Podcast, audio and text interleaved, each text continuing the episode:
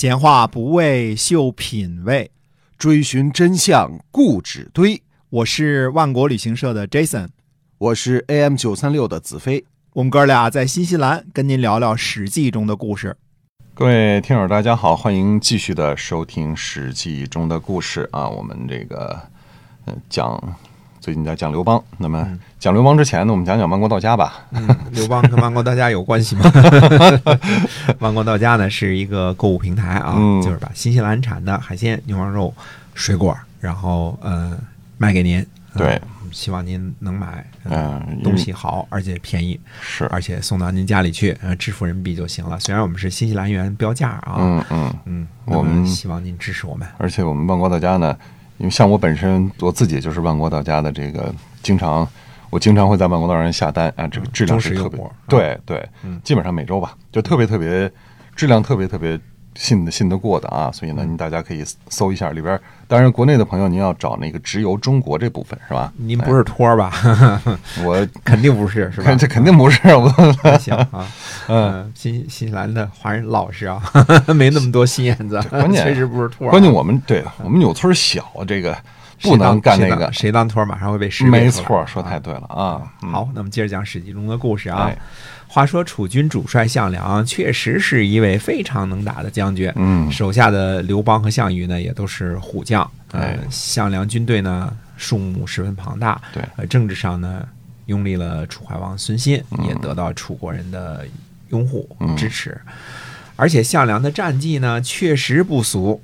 嗯，我们说章邯啊，武装了二十万的骊山行徒，就把什么周文呐、陈胜啊、魏王咎啊、齐楚联军呐打得稀里哗啦的，嗯，对吧？砰砰砰，都给击破了，对，唯独败在了项梁手下，啊这就说明问题了。哎，呃，东阿一次败仗，濮阳东一次败仗，呃估计章邯的行徒军呢也损失的差不多了，呃，只能退守濮阳，靠着濮阳的高城大池啊来据守。嗯。那这个楚军的形势这时候应该是不错的哈。哎，项梁呢一路打仗的时候呢，数次派使节前往齐国，让齐国呢向东派兵啊。这时候田荣已经平定齐国了嘛，嗯嗯让他跟着项梁一起去向西进攻秦军。嗯，可是刚刚被项梁救出来的田荣呢，这时候却出了幺蛾子。哦，他怎么了？田荣说呢，说齐国出兵没问题，但是楚国呢必须先杀了田甲，赵国呢必须杀了田角和田间，这样才肯出兵。就感觉田荣有些不顾大局啊。哎，项梁说呢，说田甲是一国的国君，现在穷途末路来投奔，不忍杀之。赵国呢也不肯杀田角和田间来与齐国做交换，而田荣呢也就真的按兵不动，嗯一兵一卒都不出。嗯，项梁呢屡战屡胜，也就变得十分骄傲了，心想这秦军不搂打呀，对吧？嗯，章邯没什么，是吧？对，嗯，这时呢，宋义呃前来劝谏啊、说不能骄傲啊，骄兵必败什么的啊。项梁这时候呢有点飘，也听不进去啊。派遣宋义呢，就是去出使齐国，因为齐国的援助还是十分重要的吧。哎，如果项梁得到齐国和赵国的援助，同心协力，那估计秦国就悬了。哎，宋义呢去出使齐国，啊、齐国的使者呢叫高陵君显，也来出使楚国。两位使节呢在路上就遇见了。那宋义呢就对高陵君说了，说你想必是去想见项梁吧？我觉得呢，项梁军必败。你走得慢点儿呢，就会没事儿；走得快了呢，只怕要去送死。嗯，哎，这齐国使者呢，果然就不着急赶路了。嗯哦，这个，那这使节也挺有意思，这宋义就更有意思。他怎么能料定项梁必败呢？呃，因为项梁骄傲了嘛，啊、所以啊宋义呢如此预言。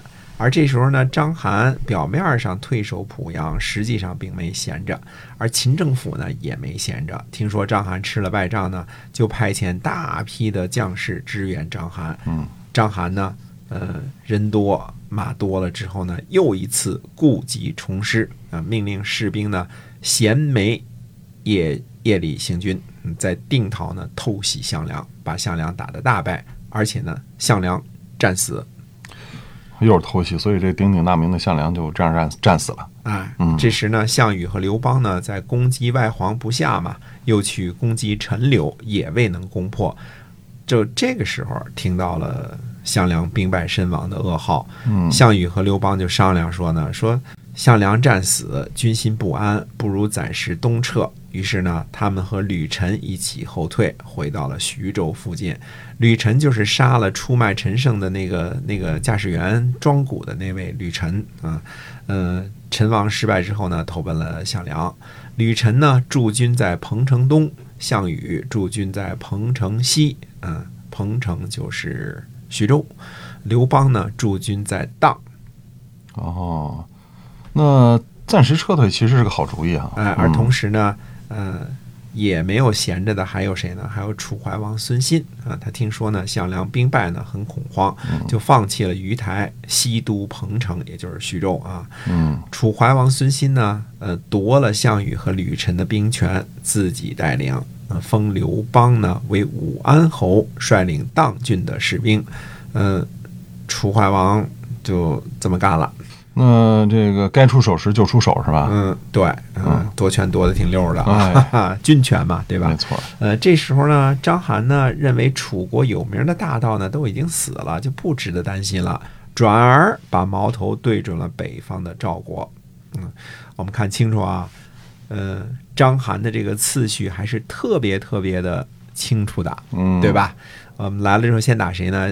肯定是先是周文了，周文都已经进到细水了嘛，都到陕西境内了嘛，对吧？嗯那周文之后呢，就打荥阳，对吧？荥阳完了之后呢，往东攻击，先灭的就是陈胜，啊，对吧？对陈王胜嘛，对吧？嗯和附近的人，那把楚国呢先打败了。楚国打败了之后呢，就奔西的是魏国啊，对吧？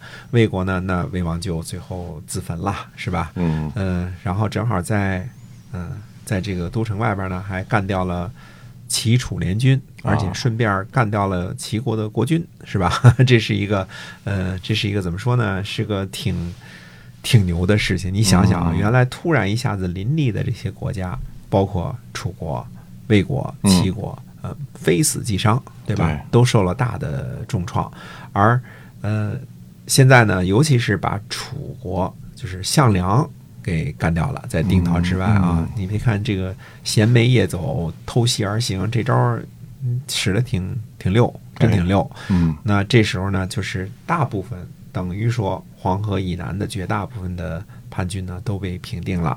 嗯，那这时候章邯的目标也很清楚，北上去找赵国的麻烦啊。